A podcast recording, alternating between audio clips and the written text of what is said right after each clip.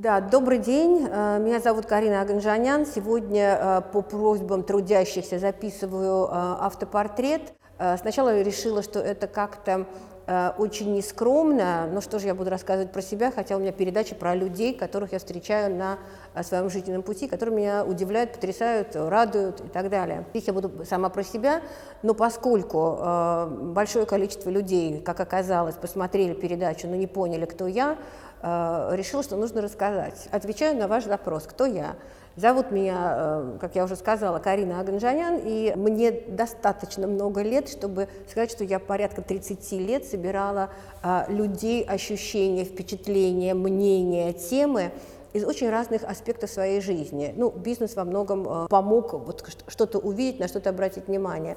И эти люди, эти настроения, эти ощущения, эти, главные темы, они сейчас поднимаются на поверхность и становятся интересными для большего количества людей, чем очень узкий круг моих э, друзей и знакомых. Я, когда придумала эту передачу, я думала, что я буду интересна, ну вот круг в 100 человек. И э, совершенно не предполагала, что вот прошло два года, и порядка 300 тысяч человек посмотрели э, все эти программы. Ну, наверное, это успешный успех, потому что я-то не предполагала, что это будет так, а получилось вот так замечательно. То, зачем я начала делать э, «Смелее, чем я», вот этот канал, это э, имеет отношение к бизнесу очень опосредованное. Оно скорее вызвано э, встречей невероятно интересных людей на моем жизненном пути, бизнес-пути и так далее, а не как-то спроецировано или э, организовано для бизнеса-твиги. Вот такая вот э, задумка. Э, на своем пути встречала каких-то невероятных людей, которые, э, ну вот если очень честно, то они были смелее, чем я, каждый в своей постасе. Кто-то гораздо лучше разговаривал, кто-то быстрее мыслил, кто-то смелее действовал по жизни. И вот набор или сбор вот этих вот удивительно смелых людей – это вот то, как я задумывала эту, эту программу. Значит, зачем людям слушать подкасты? Для того, чтобы э, понимать или там, осознавать э, некоторый фрейм, да, некоторую рамку, в которой мы живем. Мы все бьемся примерно в едином таком информационном пространстве, и когда ты вбрасываешь в него Пусть это будет маленькая мысль, ты что-то услышал, слово употребление или какая-то идея, это дает ощущение более объемного мира и тебя в нем. Ты наполняешься, становишься больше, и вот эти мысли, идеи и ощущения, они, конечно, тебя драйвят, да, и они тебе дают некий контекст. У нас э, обычно э, вот то, как это начинается, вообще как я строю вот архитектура интервью, да, она построена таким образом, что есть тема ключевая, которая меня почему-то волнует, и есть два они не антагониста сами по себе, но у них очень разные точки зрения на вот эту проблему.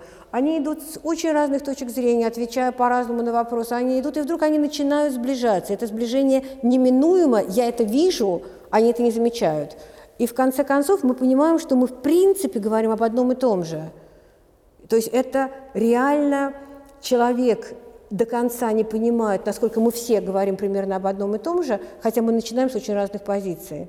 И вот в этом суть, как мне кажется, программы. Когда ты начинаешь понимать, что ты посмотри направо, посмотри налево, есть большая разница. А попробуй посмотреть в корень да, или в какие-то большие решения, там все едино.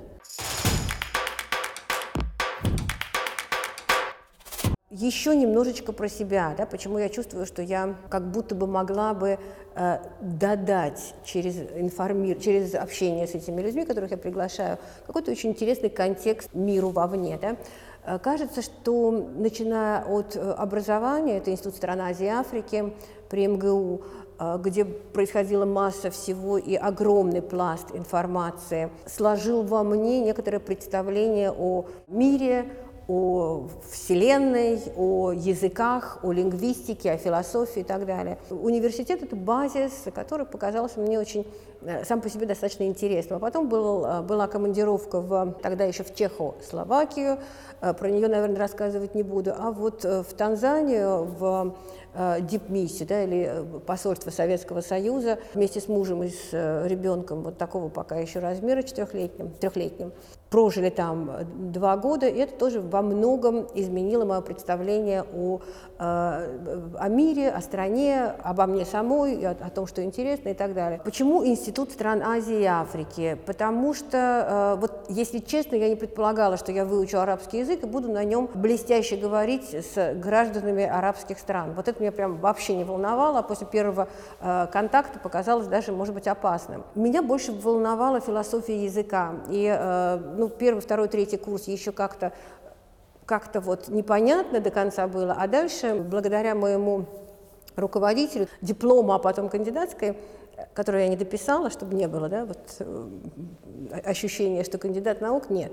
Так вот, благодаря этому человеку э, я занялась разбором лингвистической традиции арабской, сравнением ее арабской лингвистической традиции западной лингвистической традицией, э, ну, аристотелевской. И на фоне этого мы очень надеемся, что к концу кандидатской диссертации появятся некоторые предпосылки, предположения разницы менталитета Востока и Запада из-за того, как построена э, вот, грамматика языка, лингвистика. Потому что, в общем, она, безусловно, накладывает определенный отпечаток на то, как люди думают. Потому что арабский язык – это язык математический. Это формулы, в которые вы э, подставляете буквы глагола и меняете форму речи. Вот это все, надо сказать, что не прошло бесследно для моего пытливого э, мозга и оставило неизгладимое впечатление, потому что, ну, очевидно, что когда ты знакомишься с языком, у которого э, математика в основе, да, просто формулы в основе, у тебя меняется мировоззрение.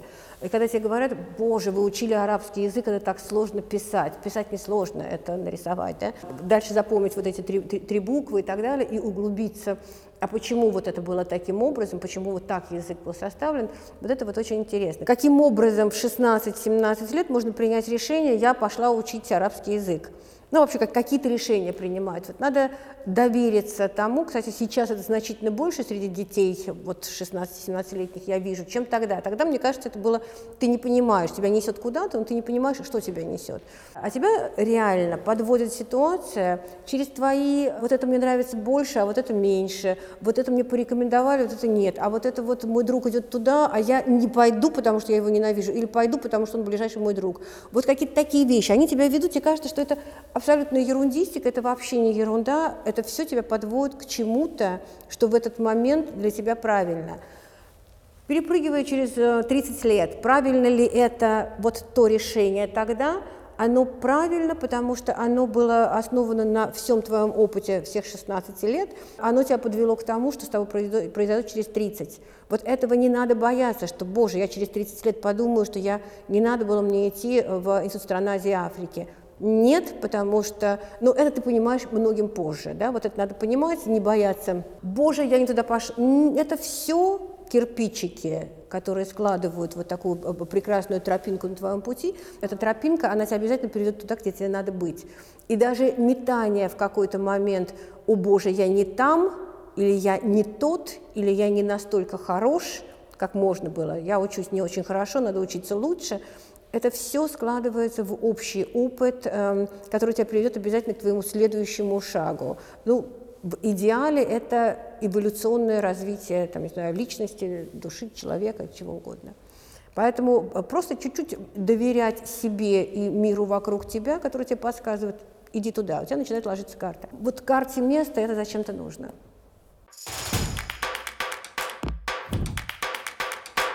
Связь между, между лингвистикой и историко-филологическим факультетом э, Института стран Азии и Африки и Танзании, она есть, но она достаточно случайная.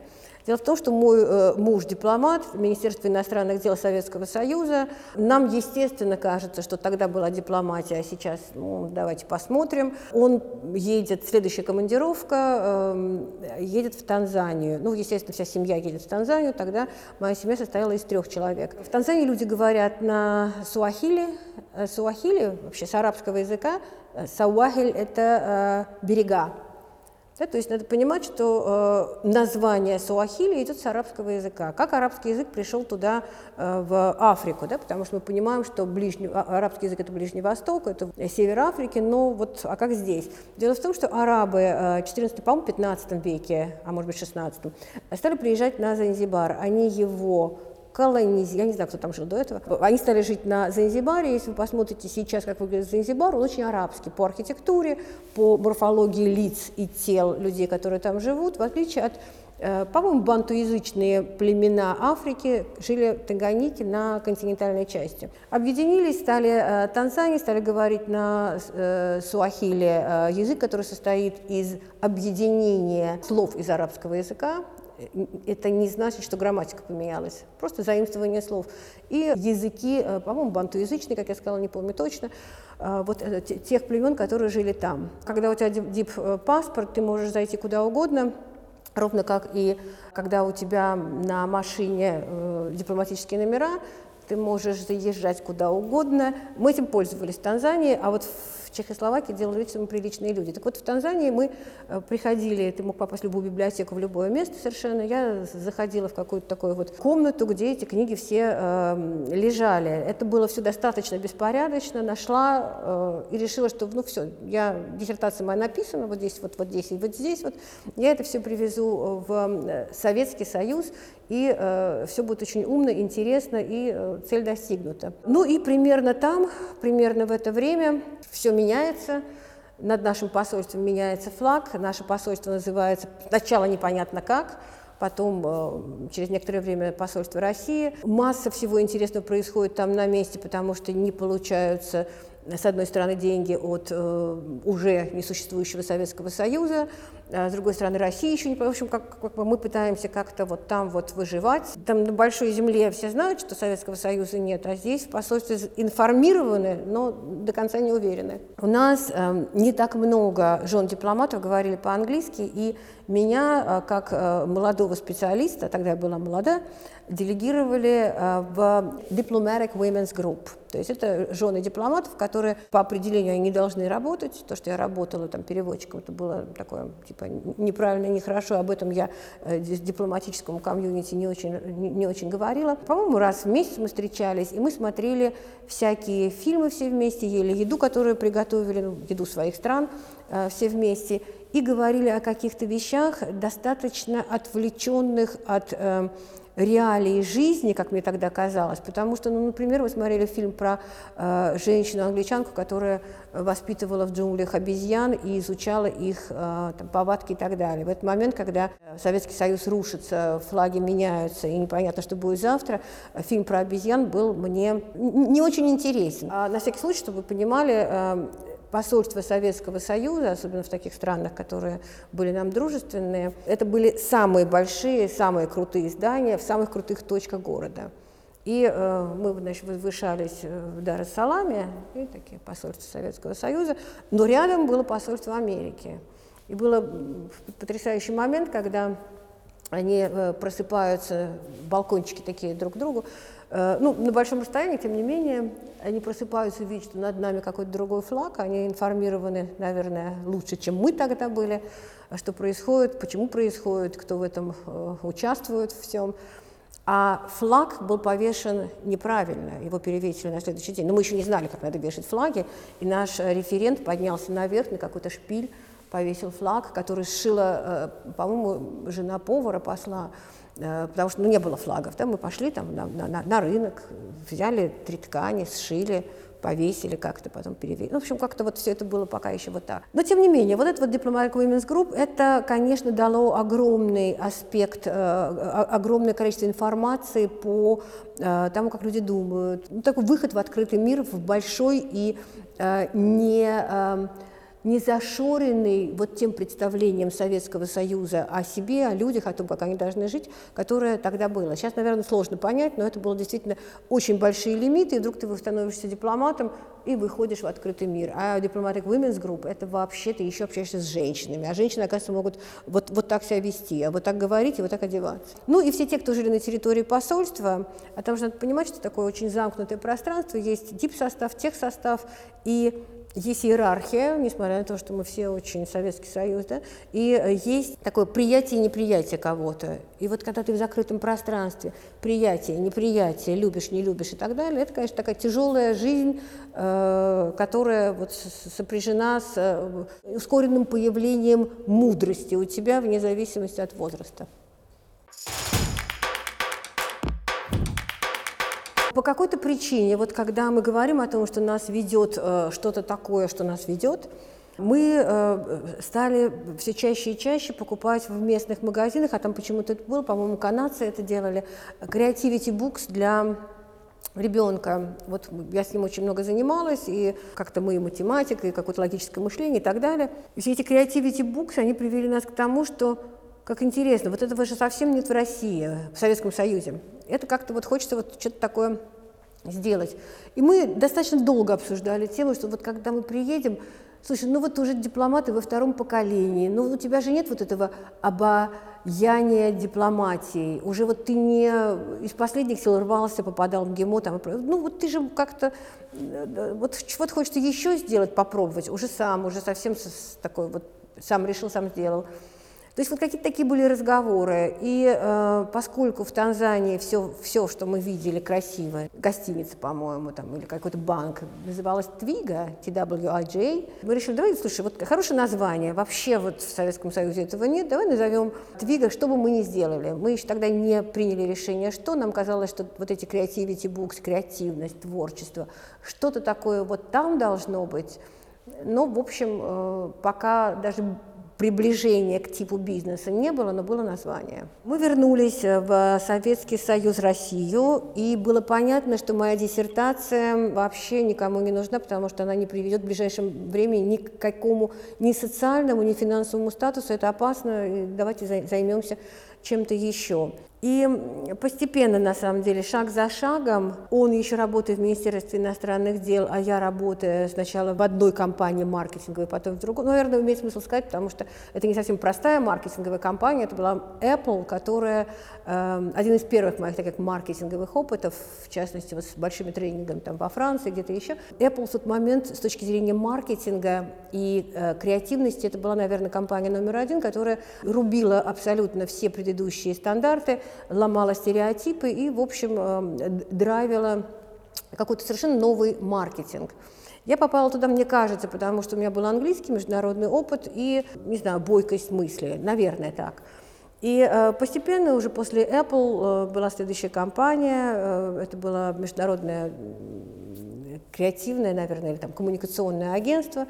Потом это было э, канал ОРТ с большой очень задачей и потом только, когда уже появилась Твига как, как, как, как бизнес, но пока не очень четко эм, структурированная да, на вот, сегменты своих интересов и так далее, я присоединилась уже тогда, когда что-то было, и э, мне кажется, добавила просто свой опыт маркетинга и коммуникационного бизнеса в э, то направление в Твиге, которое начиналось как креатив продакшн. Ну, из интересного надо понимать, что э, работать с собственным мужем – это достаточно странно. Как-то вообще ничто не предполагало, что мы будем это делать э, и, и так долго, а оно вот случилось 30 лет э, компании, мы 30 лет работаем бок о бок. Но мы же еще и в Танзании пожили вместе, потом поработали, работаем сейчас э, в Твиге вместе. И самое интересное, и это самое уникальное, наверное, что огромное спасибо вот академикам Российской Академии Рекламы в свое время меня, ну, уже 8 лет назад,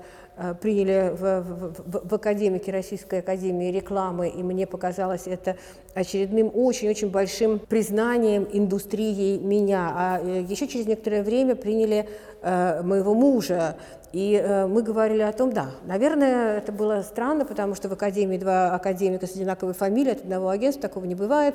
Но э, кто-то из э, чудесных академиков, которые голосовали, сказали, слушайте, ну вот мадам Кюри вместе со своим мужем, они были во французской академии, почему бы нам не иметь двух академиков с одинаковой фамилией?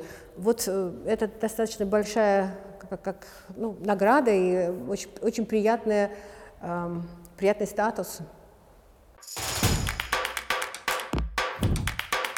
Да, как мы не убили друг друга? Мы не убили друг друга только потому, что я невероятно терпимый человек.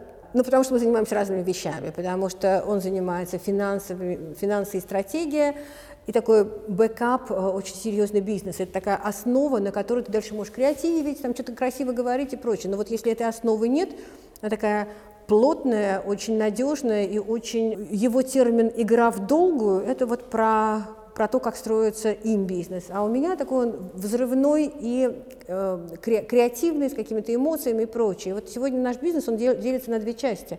Одна часть, мы, мы называем это rich, это там, где цифры, там, где э, медиа, там, где достижения можно оцифровать. И вторая часть – это э, experience, там, где ты получаешь опыт, или consumer, потребитель получает опыт от общения э, с брендом в каких-то странных э, ситуациях или, э, может не странных, телереклама – это тоже experience, да, реклама в видео – тоже experience, но ты получаешь какой-то дополнительный опыт от общения с брендом слэш-продуктом.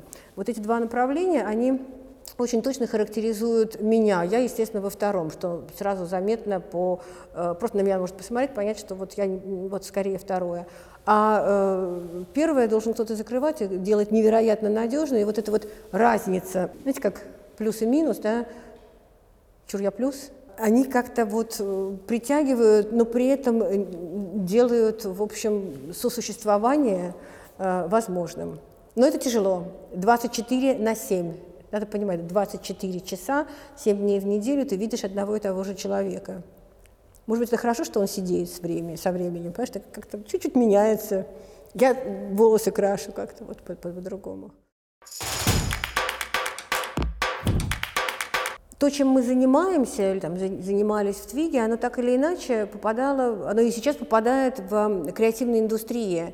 Да, это креатив, каждый читает по-своему, театр – это креатив, наверное.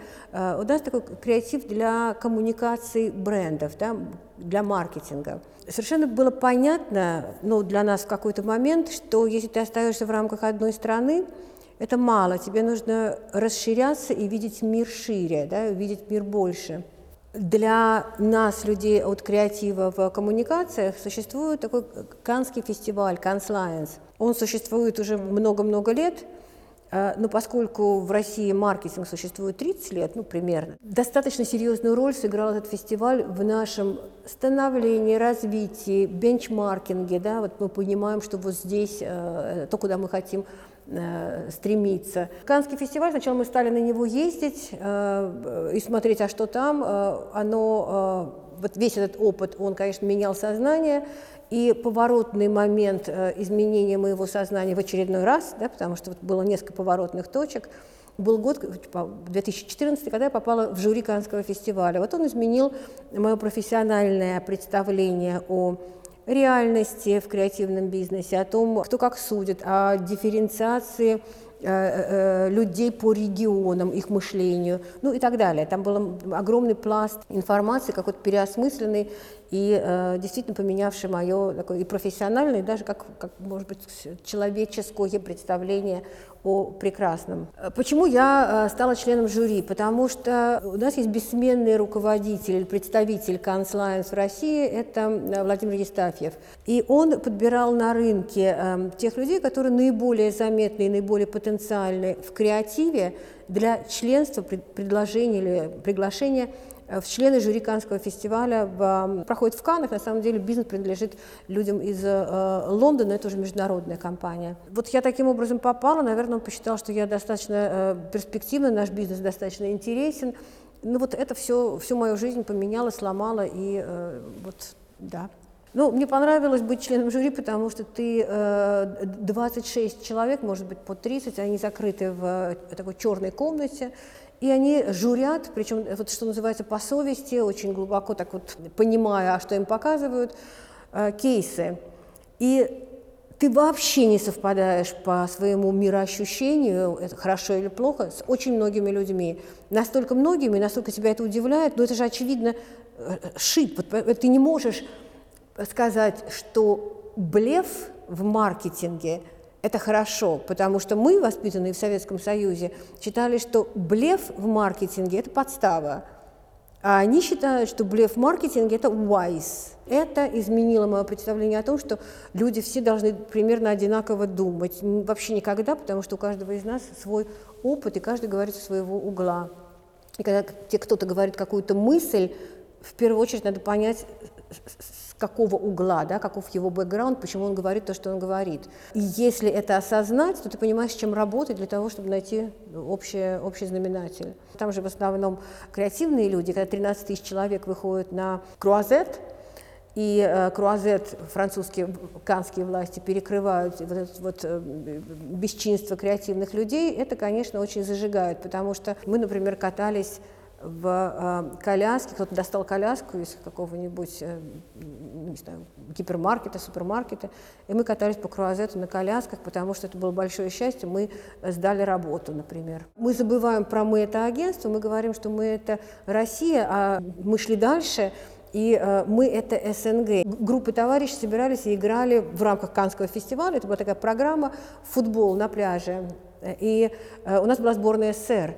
И у нас до сих пор те люди, которые играли в этой группе, они знают, вот представитель Казахстана, э, наши представители с нашего рынка, прям помнят, как это было. Это был СССР, несмотря ни на что. И это была сильнейшая команда. Мы обыгрывали бразильцев и очень э, этим гордились. Но э, надо сказать, что вот это вот состояние крутизны, приоритетности, ну, до определенной степени пафосности креативной индустрии широко и вот этих вот э, субъектов да, креативной индустрии, там это, конечно, э, невероятная мощь. В России до сих пор не относятся к креативным индустриям э, так уважительно и так мощно, и так э, осознавая, что они до определенной степени являются серьезным двигателем вплоть до экономики стран, да, они развивают э, людей вокруг, они создают э, ценность продукту, да, то, что называется брендинг и так далее. Вот у нас все-таки это недооцененное, а там в Канах это вполне себе э, ощущение абсолютного праздника, абсолютного величия индустрии. Почему называется смелее, чем я? Всю свою жизнь я жила в таком консервативном представлении о себе. Вот это говорим, а вот это не говорим. Ну ты же, ты же вице-президент коммуникационной группы ТВИГ. Вот это ты не можешь делать. Или ты же мама, и у тебя есть там дети. Так, так неприлично, так не нужно делать. И все время было, были какие-то ограничения. И в какой-то момент э, показалось, что вот эта программа «Смелее, чем я» — это будет программа о том, о чем я всегда думала или хотела поговорить, но не хватало смелости, не хватало полянки. Поэтому «Смелее, чем я» — это скорее про меня здесь, которая смелее, чем когда бы это ни было в жизни. Я не предполагала, что я буду делать этот проект. Название «Смелее, чем я». Да, оно было придумано не мной. Оно было выбрано мной, но придумано не мной. Мы шли э, с моим мужем. Как я сказала, 24 на 7, значит, мы обсуждаем все. Мы вынуждены. Мы же не можем молчать друг с другом. В обсуждении прозвучало, вот я хотела сделать эту программу, как же ее назвать? У нас было очень много названий, они были чудесные. Я любила все, какие-то любила больше, э, но казалось, что там не хватает какой-то дерзости. И когда какую-то дерзость он предложил, я сказала, слушай, ну это же, это же прям многим смелее, чем я. Он остановился и сказал, ну вот так, вот, вот это надо, вот, вот это название, смелее, чем я. И вот название вот, вот так появилось. Действительно смелее, чем я, но там многовато смыслов вот, э, разных. Дальше я думаю, что мы продолжим э, делать э, то, что мы начали. Думаю, что будут очень интересные темы. Я продолжу несколько тем, которые я начала вот за прошедшие два года. Мне кажется, что они суперинтересные. Но готовим чуть-чуть измененный формат. Я надеюсь, мы приготовим чуть-чуть измененный формат, теперь надо как-то об этом подумать. Темы, мне кажется, будут более смелыми. Смелыми по людям, которых я приглашаю, э, хотя я невероятно довольна тем, кого я пригласила вот до сегодняшнего дня. Вот прям счастлива. Очень надеюсь, что эта программа позволит э, чуть-чуть э, подраскрыть сознание, узнать что-то новое, узнать людей новых, вот для тех, кто будет будет нашим э, слушателем или, или смотрителем. Да чем быть смелее? Потому что ты живешь всю свою жизнь и думаешь, что э, когда-нибудь ты это сделаешь. Вот что-то ты сделаешь когда-нибудь. Вот я прям всех, э, как говорит мой коллега, заклинаю, вот так вот не, не, не думать, потому что есть здесь, сейчас, и потом его нет.